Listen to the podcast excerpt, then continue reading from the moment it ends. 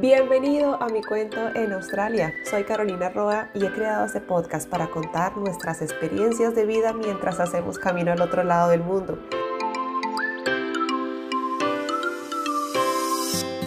Cada episodio es una historia en la que compartimos, conocemos y aprendemos más sobre nosotros en este país. Comencemos.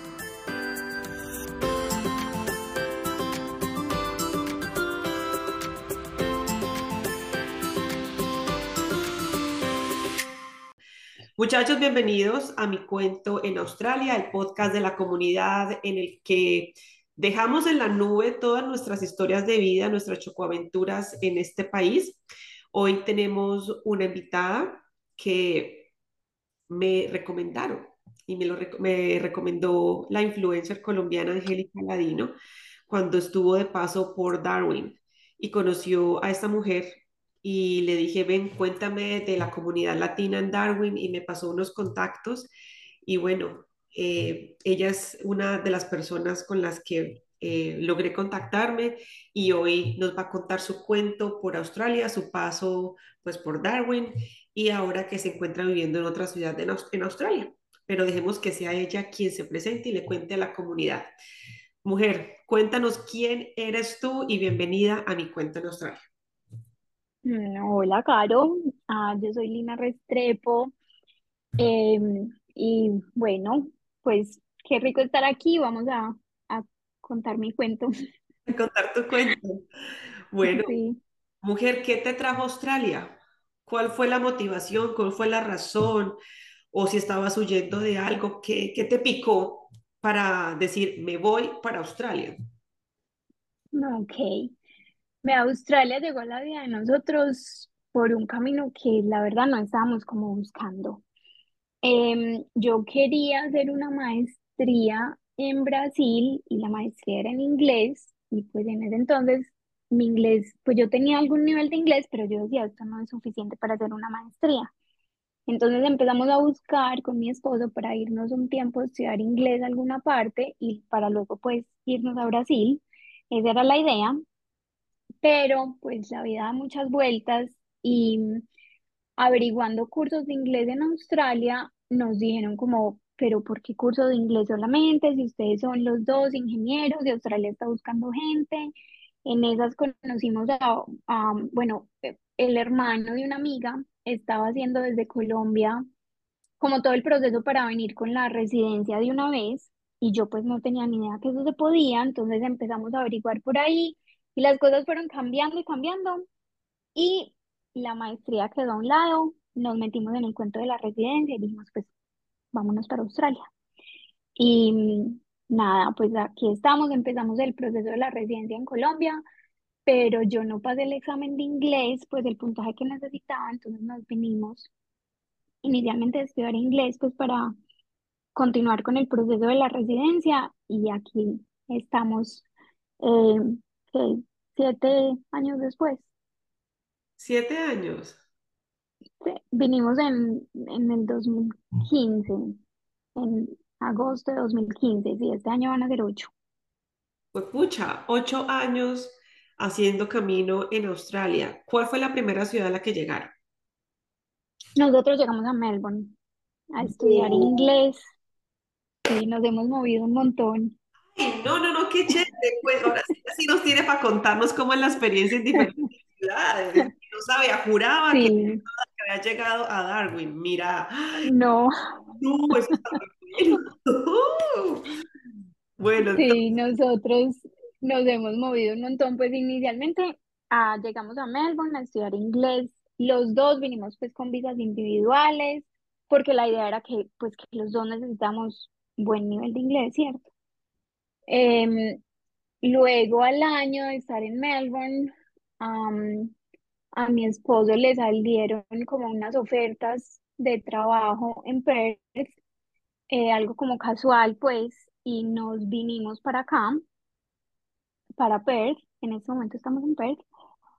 Y bueno, las cosas pues no fueron como tan maravillosas como nos las habían contado, fue pues como duro, pero uno se acostumbra y vuelve y arranca ¿Qué les contaron? Y nos acomodamos en Perth. No, pues es que nos habían dicho que mm, era unos conocidos que tenían una empresa, entonces que le iban a, a, mm, dar trabajo a mi esposo como dibujante, pero nosotros pues no, súper bien, eso era maravilloso. Nosotros estábamos en Melbourne haciendo limpieza, estábamos trabajando de cleaners en unos edificios y dijimos, pues de cleaners en unos edificios a dibujante, algo que es más relacionado pues con, con la profesión. Nosotros somos ingenieros civiles, vámonos de una. Y las cosas no fueron tan maravillosas, la empresa no lo llamaba, eh, los dos primeros meses no trabajó nada, entonces fue un súper totazo. Pero bueno, la vida está hecha de caídas y, y levantadas, ¿no? Y asumo que Entonces, es más fácil ayudarse a levantar el ánimo. Sí, claro, total. Entonces, listo, pues al principio esos primeros meses en, fueron muy duros, pues por como por todo este cambio inesperado, pero empezamos a conocer gente hermosa, unos amigos preciosos. eh, con el tiempo empezamos a conseguir trabajo. En esa época conseguir trabajo aquí estaba muy difícil. Entonces nos demoramos un poquito, pues, como en volver a arrancar. Mi esposo estaba haciendo Uber en bicicleta, con eso nos sostuvimos mucho tiempo, hasta que yo empecé a trabajar en eh, de cleaner, en restaurantes, y bueno, con el tiempito nos fuimos acomodando, ¿cierto? Y todo pasa. Entonces, después de dos años, eh, conseguimos la residencia, eh, dos años en Perth, conseguimos la residencia y eh, ahí llega Darwin. Yo había buscado trabajo, pues siempre buscamos trabajo como en, en el área profesional cuando fuimos estudiantes, pero pues la respuesta siempre, siempre fue no, no contratamos estudiantes, estudiantes no, estudiantes no.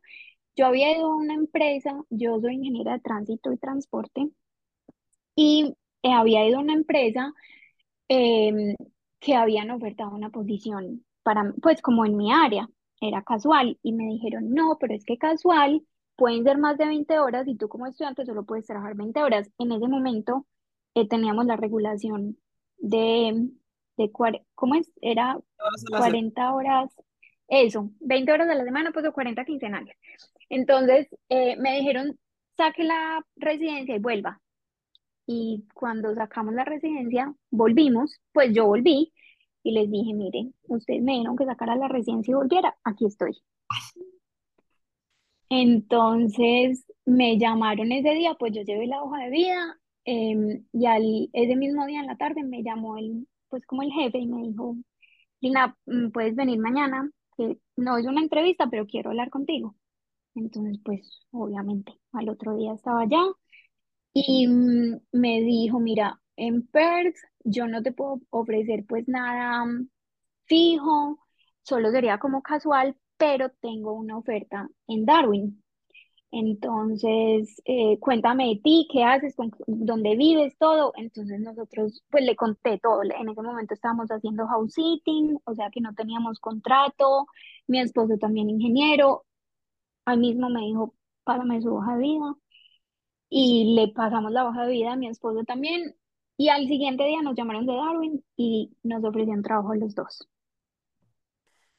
Entonces, a la semana siguiente arrancamos para Darwin en el carro. De Perth a Darwin. Sí, de Perth a Darwin. O sea, literal, ¿cómo? No, cuéntame tú primero. No, dale, pregúntame. Claro, que cuántas horas son manejando de Perth a Darwin. ¿Cómo es ese Ah, trip? ¿Cómo se preparan ustedes para ese cuento? ok, ya. Ah, ya sí te cuento porque no son horas, son días. Imagínate. Entonces, bueno, no, lo que te iba a decir era que literal, eh, una vez que conseguimos la residencia, conseguimos trabajo en un día. O sea, una de las cosas que más, pues, se escucha aquí es que conseguir el primer trabajo profesional es muy duro, ¿cierto? Porque uno no tiene experiencia, porque uno nadie lo conoce, eh, porque uno, pues, en Colombia puede que hayas hecho muchas cosas, pero aquí nadie conoce nada, pues, y nadie conoce las empresas en Colombia ni nada. Entonces, bueno. Y nosotros fuimos supremamente afortunados de que el primer día que empezamos a buscar, conseguimos y para los dos. Entonces uno no va a decir que no, pues era como Darwin no estaba en los planes, pero pues trabajo para los dos, vámonos ya. Entonces, listo, empacamos, averiguamos pues con, eh, el, con el jefe de Darwin, pues el jefe de Darwin es el ser más hermoso de la vida, yo lo amo, es como un, como un papá. Entonces él nos mandó un teléfono satelital eh, para que estuviéramos en contacto, pues porque hay muchas partes donde uno no tiene señal. Y nosotros creamos un grupo con la familia y con los amigos en WhatsApp, pues en español, y él nos dijo, ¿me pueden por favor meter a ese grupo para yo enterarme de cómo van? Y entonces siempre en el chat alguien le ponía un mensajito a él en inglés como, Lina y Pablo también están en tal parte, para que él estuviera enterado de dónde estábamos. ¿Y cómo fue la preparación de la ruta de ese viaje? Porque supongo que era la primera vez que ustedes iban a emprender un viaje así largo. Entonces, ¿cómo fue la preparación? Eh, tengo entendido también que hay áreas en las que no vas a encontrar un- una gasolinera, petrol station para comprar nafta, bueno, como le digan gasolina en diferentes sí. países. ¿Cómo hicieron ustedes ujú. para sacar su vida para irse para Darwin? Ven, nosotros primero, lo primero que hicimos fue llevar el carro al mecánico, ¿cierto? Nosotros teníamos un carro chiquito, viejito, em, y le dijimos al mecánico, este es el plan, usted es el que nos dice si este carro aguanta o no aguanta, ¿cierto? Entonces, súper importante pues tener el mecánico y tener ah, roadside assistance, que es como la asistencia en carretera, por si cualquier cosa te pasa, te proveen la grúa, ¿cierto? Eso por un lado. Por otro lado, leer muy bien sobre el clima, porque este país pues es gigante y las condiciones del clima cambian totalmente. Eh, en el norte no hay estaciones como en el, en la parte pues como medio sur del país, sino que solamente hay wet, wet season y dry season. Entonces, la wet season es época de lluvias, de ciclones, donde las carreteras se cierran. De hecho, en este momento no hay conexión entre, entre Western Australia y, y Northern Territory porque la carretera se la llevaron, se la llevó las inundaciones eh, que pasaron hace como seis meses. En este momento no hay carretera, o sea, no se puede ir por ahí. Se tiene que ir, es por el medio, por Alice Springs. Entonces, averiguar muy bien las condiciones del clima, cómo están las carreteras. em, y lo que nosotros hicimos fue marcar en el mapa, pues mi esposo es como un, un loco, apasionado por los mapas, entonces él buscó todas las gasolineras que estuvieran ah, en la ruta y el carro nos aguantaba como 400 kilómetros y No, teníamos un tanque de gasolina extra, pues se llama un jerrycan. Entonces ahí tienes como unos galones extra que los llevas contigo en caso de que se te, se te acabe o que alguna de estas estaciones esté cerrada, ¿cierto? Pues o que no haya gasolina o por cualquier cosa. Em, también comida y agua por mínimo tres días, porque si cualquier cosa pasa, pueden pasar días sin que pase un carro. O sea, literal, nosotros manejábamos ocho horas al día y había días donde veíamos tres carros en todo el día. no, qué. Sí. ¿Y los animales no les daban en la noche dónde paraban o cómo hacían para el pernotaje que llaman para pernotar? Ok, nosotros acampamos. Eh, nunca manejamos de noche, o sea, ni al amanecer ni al atardecer, siempre manejábamos eh, pues con luz de día porque los accidentes con los animales ocurren más en, en el atardecer y en las noches, ¿cierto? Bien sea porque no lo no los veas o porque ellos se- son más activos, por ejemplo, los canguros son más activos como a partir de las 5 de la tarde, pues cuando ya empieza como a caer el sol. Entonces, un accidente con un animal no es para nada bueno en este país, ¿cierto? Y nosotros acampábamos, entonces nos llevamos la carpa em, y e hicimos el booking de todos los sitios donde íbamos a acampar antes de salir, o sea que teníamos meta, pues todos los días sabíamos dónde íbamos a llegar y también le compartimos esta ruta pues a toda la familia a los amigos, porque si en dado caso esa noche no llegamos a ese sitio, prendan las alarmas porque algo pasó, ¿cierto?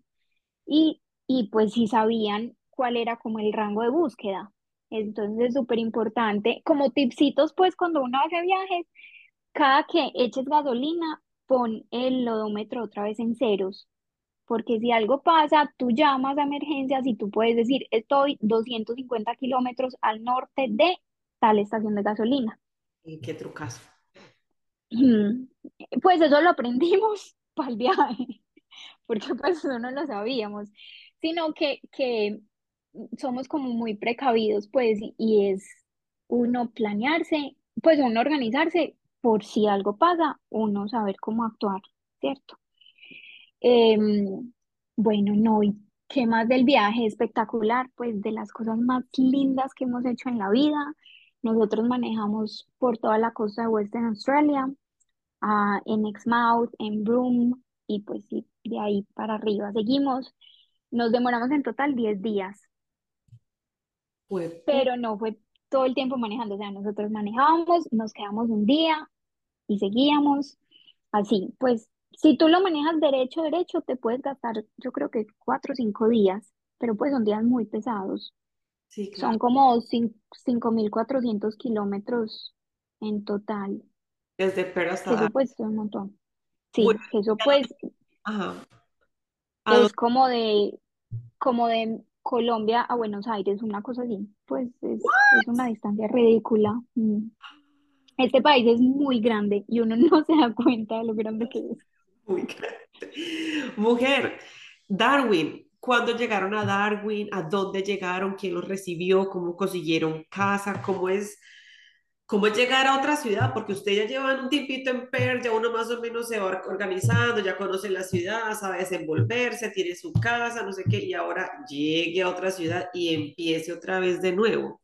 ¿Cómo fue para Sí. ustedes ese nuevo comenzar? Bueno, eh, pues como nosotros nos fuimos con trabajo, entonces eh, la empresa nos dio como una o dos semanas, no me acuerdo, de un hotel. Creo que era una semana de hotel al llegar. Entonces, em, eso nos dio tiempo de empezar pues a, a buscar casa. Nosotros llegamos, am, el jefe nos estaba esperando a la salida del hotel. Ay, no, es que es hermoso, en serio. Y mm, eh, al otro día empezamos a buscar casa, entonces buscamos por, por Gumtree, por eh, Facebook, em, Flatmates, creo que era, bueno, eran como varias páginas pues donde uno, donde uno podía buscar y en Facebook encontramos un Granny Flat, que es como una casita pegada a una casa principal, pues un- una casa más chiquita de una familia y la cogimos, pues era una casa súper chiquitica, pero preciosa, pues nosotros igual no teníamos nada y necesitábamos algo amoblado porque pues como nosotros hemos o habíamos hecho house sitting mucho tiempo, pues nunca habíamos tenido muebles ni, ni nada pues en, en este país. Entonces conseguimos em, esta, esta casa y, y listo, era directamente con la familia. Entonces, súper bien. Eh, ¿cómo es llegar a una ciudad nueva? Lleno de emociones, creo yo, de expectativas, de susto, de tristeza también, pues porque dejamos a los amigos que teníamos acá, em, pero finalmente pues uno se viene para este país buscando oportunidades y eso fue una oportunidad, entonces hay que aprovecharla. Nosotros el primer día que llegamos, desempacamos el carro, pues con lo que teníamos, lo pusimos en el hotel y íbamos a salir a comer esa noche y las ven- la ventana del carro estaba rota. Se nos intentaron robar el carro ese primer día en Darwin. Ay, Entonces fue como, ¿para dónde nos vinimos? ¿Qué es esto? Llamamos a la policía, la policía fue, tomó huellas. En el parqueadero había un tipo eh, como medio sospechoso, entonces lo entrevistaron y no sé qué. El tipo andaba en un carro robado, se lo llevaron a él y al carro. La policía nos dijo que estuvimos muy de buenas porque el man, pues esta persona no pudo abrir el carro, lo que se cree es que pues él estaba en un carro robado, iba a cambiar de carro por el de nosotros y no lo pudo abrir. Entonces, nuestro Mr. Bean, ¿cómo se llamaba el carro? Mr. Era un chiquito muy fuerte, Mr. Bean. Sabes que es muy común que le coloquemos nombre a los carros. Me han dicho que, que los colombianos le ponemos nombre a los carros. sí, pues es que cuando nosotros lo compramos, que lo compramos en Perth, la placa era B I N. Entonces, cuando le mandamos la foto a la familia, mi papá dijo, ay, Mr. Bean, y así se quedó, y así se han quedado. Pues tenemos a otra, o- ahora otro carro que también se llama Mr. Bean, ya ese es el nombre de los carros de nosotros. Ay, no. Entonces, bueno, pues era- después de, de ese como intento de robo, sí quedó uno como un poquito como aburrido, como, ay, pero bueno, la cosa siguió, ya conseguimos la casa, empezamos a trabajar, eh, pues que también fue como un, como llenos de expectativas, pues estar en una oficina, o sea, después de estar tres años con muchos latinos limpiando, trabajando en restaurantes y no sé qué, pasar a un ambiente ya profesional de oficina, inglés todo el tiempo, eso fue como, pues asustador, pero, pero muy bacano. ¿Cómo se ayudaban, se ayudaban entre ustedes con, con esos nervios del primer día, de cómo va a ser, con quién tengo que hablar, qué tengo que hacer, manejar esos miedos, porque es otro ambiente laboral?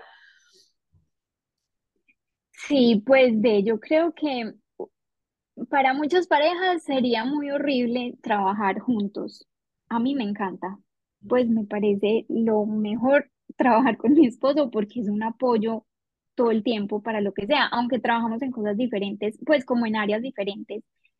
Em, pero sí, tienes un apoyo constante para cualquier cosa que necesites.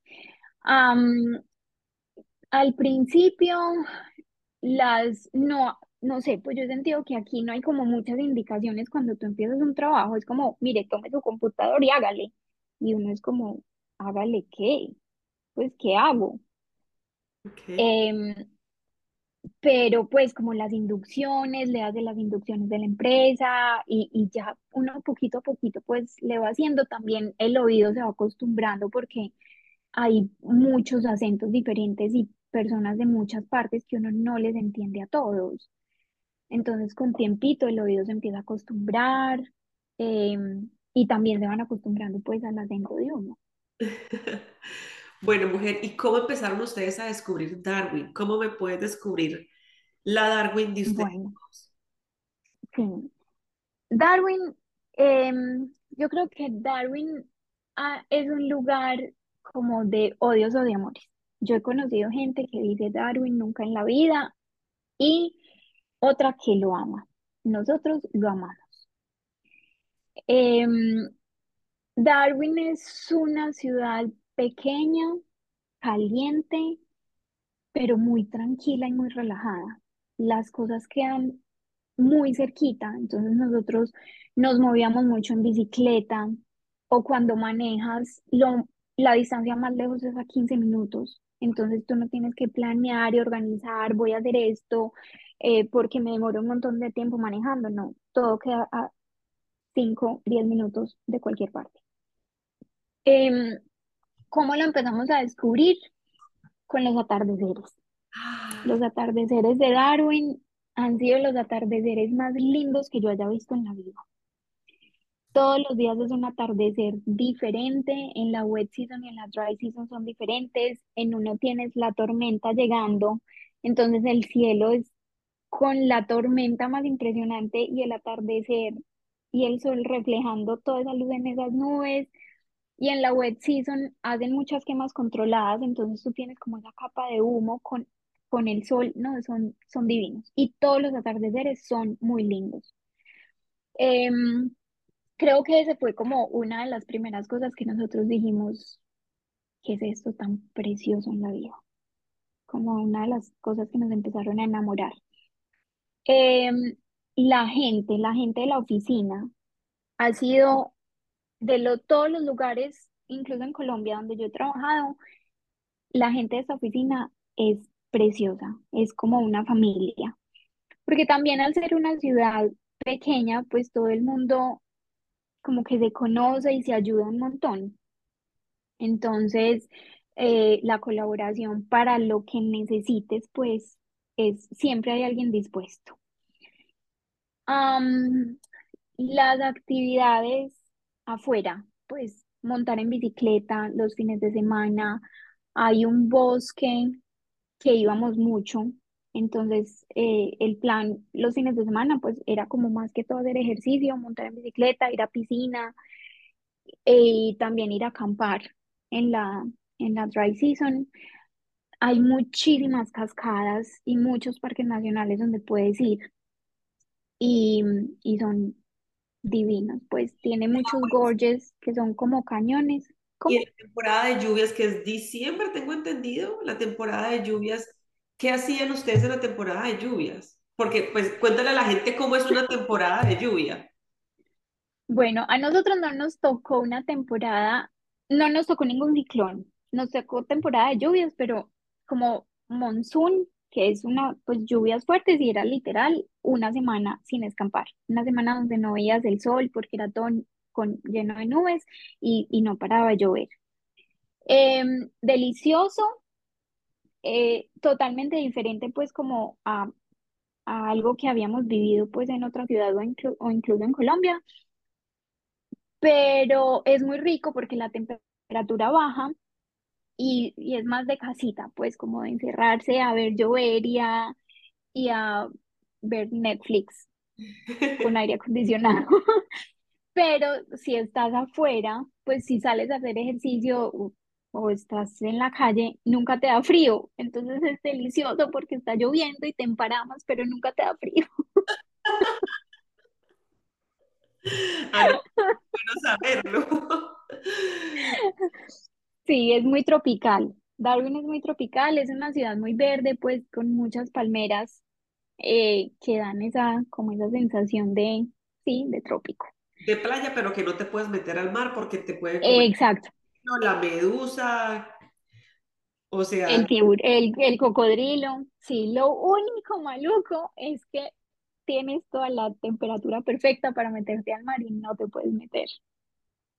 No, Qué mal. Pero hay, hay piscinas artificiales, tengo entendido. Hay muchos lugares donde la tienen adecuado pues para que uno se pueda meter a la agüita, pues con esos calores de 40 grados, pues. Sí, muchas casas tienen piscina. Ah, hay piscinas públicas también, pues donde la entrada cuesta como 3 dólares y también hay una piscina de olas. No tenemos el mar, pero tenemos piscina de olas para compensar. Ah, no, qué bueno. Mujer, ¿cuánto tiempo duraron viviendo en, en, Darwin? Tres años y medio. ¿Y todo ese tiempo en ese trabajo? ¿O cambiaste de trabajo? No, en ese trabajo y todavía sigo en el mismo trabajo. ¿What? Sí. No, no, no, ¿Y cómo diste con Angélica Ladino? Porque un amigo una vez me escribió y me dijo, hay una colombiana viajando en una van y van para tu tierra, pues para Darwin. Em, yo no la seguía, pues yo no la conocía, pero entonces él me pasó el, dato, yo la empecé a seguir y la contacté em, y le di como tips para la carretera y lugares y estas cosas, pues porque la manejada en el norte es también un poquito más diferente que en otras, en otras ciudades y también porque hay ah, road trains, o sea, como estos eh, camiones gigantes que pueden ser hasta de 53 o 54 metros. Entonces, manejar en las calles, con, pues en las autopistas, que la, la velocidad en Darwin, es decir, en, en ti, en Darwin, pero en todo el Northern Territory es de 130 kilómetros por hora, es la, pues, la más alta en el país, eh, pasarse a estos monstruos eh, de cuidado. Entonces le empecé como a escribir pues como cositas así, pues en caso de que ella no supiera.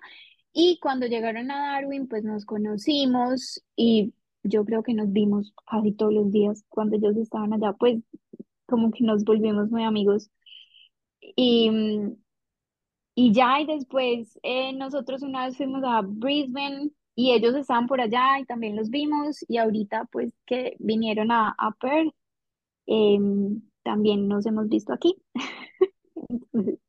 Por eso creo que, bueno, así la conocí pues, o los conocimos a ella y a Bo.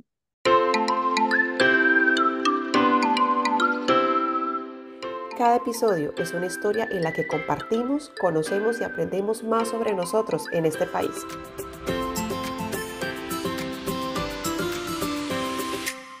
Bueno, Luza, tú nos estabas contando ahora que Angélica le compartiste varios tips de carretera por esos camiones súper gigantes que me imagino que son los de la minería. ¿Cómo es un tema entonces de carretera en Darwin? O sea, de la carretera que te refieres de la carretera para llegar a Darwin o dentro o de los alrededores de la ciudad. ¿Cómo son, como, cuáles son esos tips para las personas que se quieran meter un viaje hasta Darwin en carro? Eh, no, esos tips son, pues, o fueron para, eh, en general, eh, NT, que es Northern Territory, porque en Darwin, pues ya en la ciudad son pues las vías más normales, pues eh, kilometraje, eh, pues o speed limit de, no sé, 70, 80, pero las carreteras que conectan las ciudades entre sí o con otros estados, el límite es 130. Y estos camiones eh, son de muchas cosas, hay de minería, también hay de transporte de animales y de de carga pesada, pues como ah, hay unos que transportan como containers de, o, hasta casas, pues son unas, unos monstruos, en serio. Entonces, básicamente los tips es, em, uno tiene que estar muy seguro cuando se va a, a pasar un camión de estos, porque te demoras muchos segundos pasándotelo, pues son 53 metros a 130 kilómetros por hora, ¿cierto? Entonces necesitas kilómetro, como creo que es como 1.3 kilómetros, algo así, para poder adelantarte a un carro de estos. Entonces, si tú cuando te lo empiezas a adelantar no ves que tienes una buena visual adelante, devuélvete, ¿cierto? Porque si te lo estás pasando y viene un carro, no te va a dar tiempo de hacer nada. Entonces, como tips de adelantamiento, el, lo que te decía ahorita, en no manejar em, cuando no haya luz, por el peligro pues de, de accidentes con animales. Em, si, si hay un, eh, tienen un carro alquilado y tienen un radioteléfono, los, los camioneros tienen una, pues como un canal de radioteléfono donde se comunican entre todos.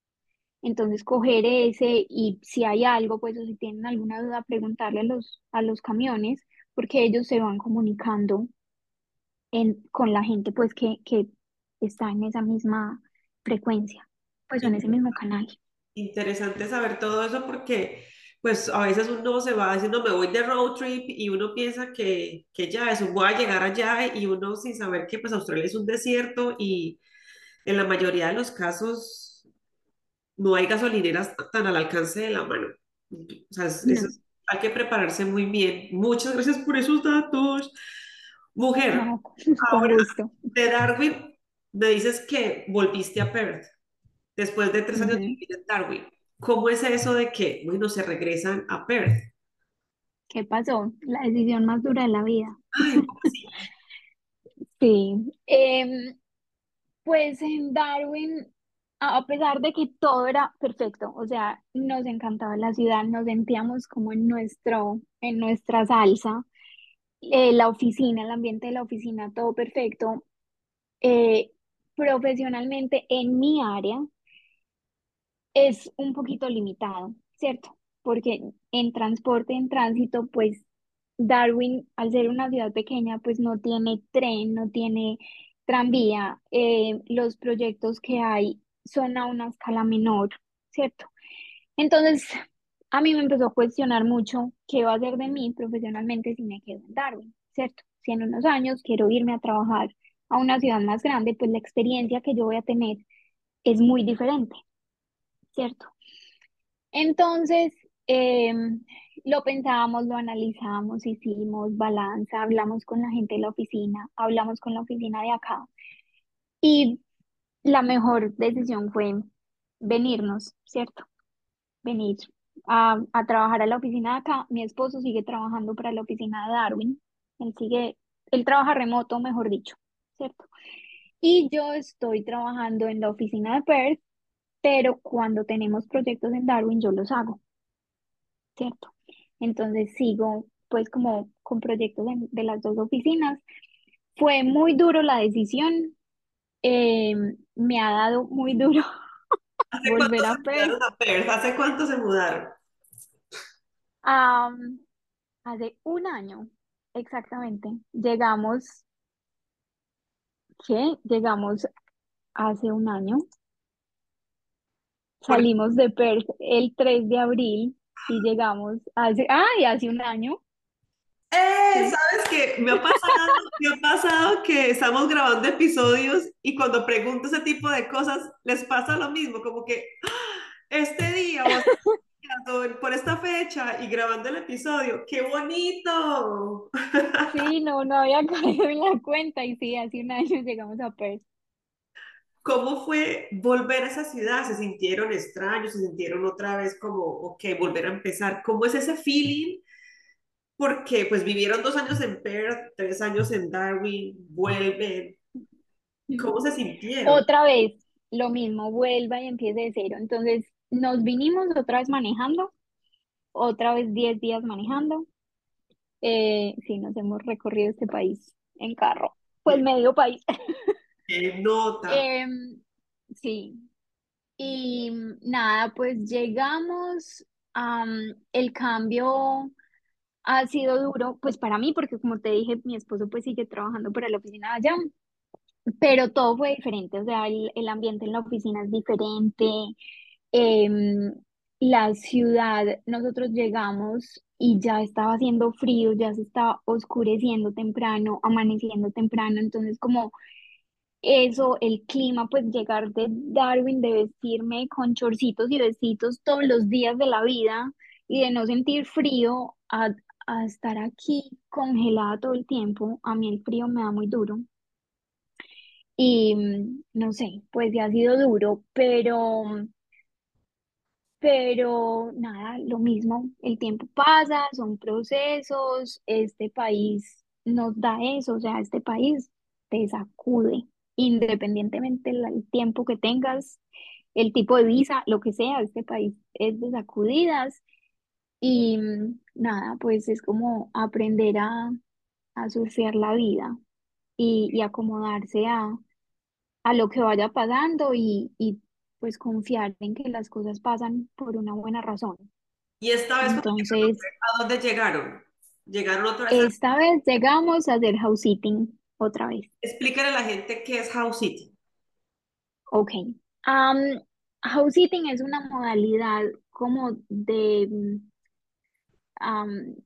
unos servicios como compartidos. Es para gente que se va de su casa por vacaciones o porque trabajan fuera y no quieren dejar la casa sola o tienen animales o tienen jardín. Entonces uno hace como un trato con ellos, que tú te quedas en la casa de ellos y haces el papel de ellos en su casa. Les cuidas los animales, les cuidas del jardín, les limpias la casa, eh, no sé, lo que necesiten hacer y tú no pagas arriendo pero tampoco ellos te pagan, ¿cierto? Entonces es como un, compartir ahí. Hay unas páginas donde uno se crea una cuenta, uno tiene que subir unos documentos, pues como de la policía, pues el police check, y algunas personas te piden copia de tu pasaporte o de tu visa, em, y es de confianza. Tú tienes una entrevista con los dueños de la casa antes de, porque tú te tienes que sentir cómodo en esa casa porque ellos te dejan todo y ellos se tienen que sentir cómodos contigo, ¿cierto?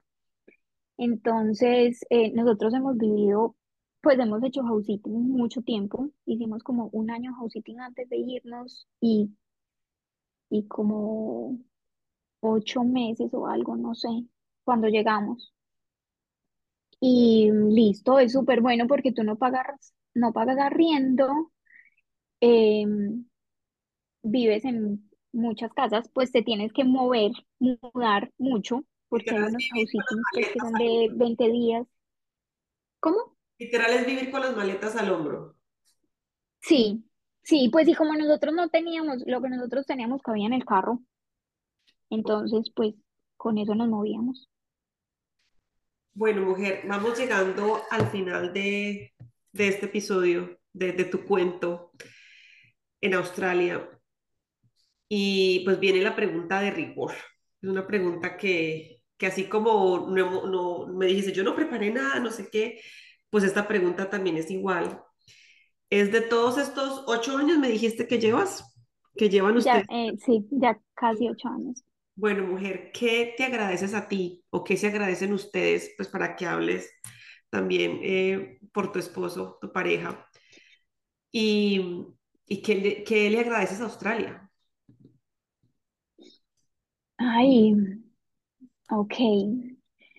Yo creo que que nos agradezco a nosotros, uno, el estar juntos y el ser el apoyo, pero en las duras y en las maduras, ¿cierto? Em, y, y como la capacidad de adaptación, porque no todo el mundo se muda cuatro veces de ciudad y vuelve a empezar desde cero varias veces en la vida, ¿cierto?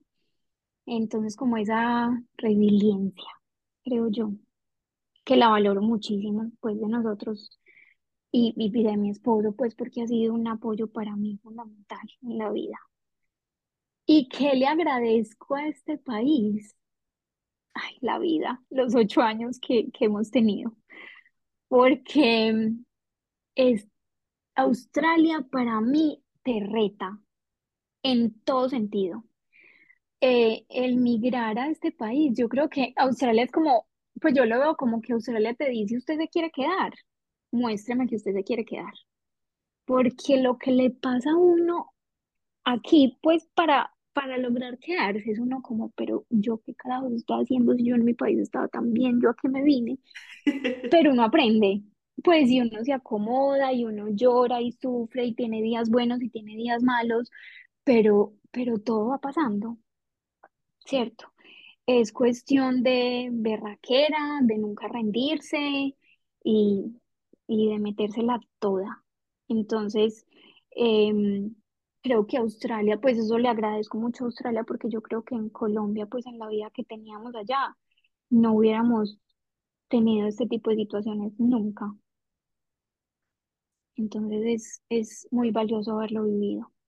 ¿Qué consejos les das a todas esas personas que también están así como tú, cambiándose de ciudad, se mueven de un lado a otro, están en esa etapa de, ay, otra vez me toca cambiarme y esto por qué me toca a mí, o por esas personas que a todos, y me atrevo a decir que a todos nos pasa ese momento de yo qué hago acá, por qué estoy acá y que uno llora. ¿Qué les puedes decir a esas personas para que, pucha, sigan? Y sigan que cuando uno más se quiere ir es cuando más tiene que estar y echar para adelante. Mm, Bueno, sí, yo creo que esos momentos de quererse ir van a pasar siempre. eh, y los vamos a tener todos en todos los momentos. La familia empieza a envejecer y no sé qué, y uno, empie- uno se cuestiona eso muchas veces en la vida, ¿cierto? Pero, ¿qué consejo le daría yo? Pues incluso a mí, cuando nos dan esos momentos, es calmarnos y pensar y ponerlo en balanza, pues, y tomar la decisión, ¿cierto? Porque para, pues puede que haya gente que diga, no, esto no, no, yo quiero estar con mi familia y está bien, pues no hay nada, ninguna posición es buena o mala, pero ponerlo en balanza y, y pensar cuáles son los pros y los contras de cada decisión.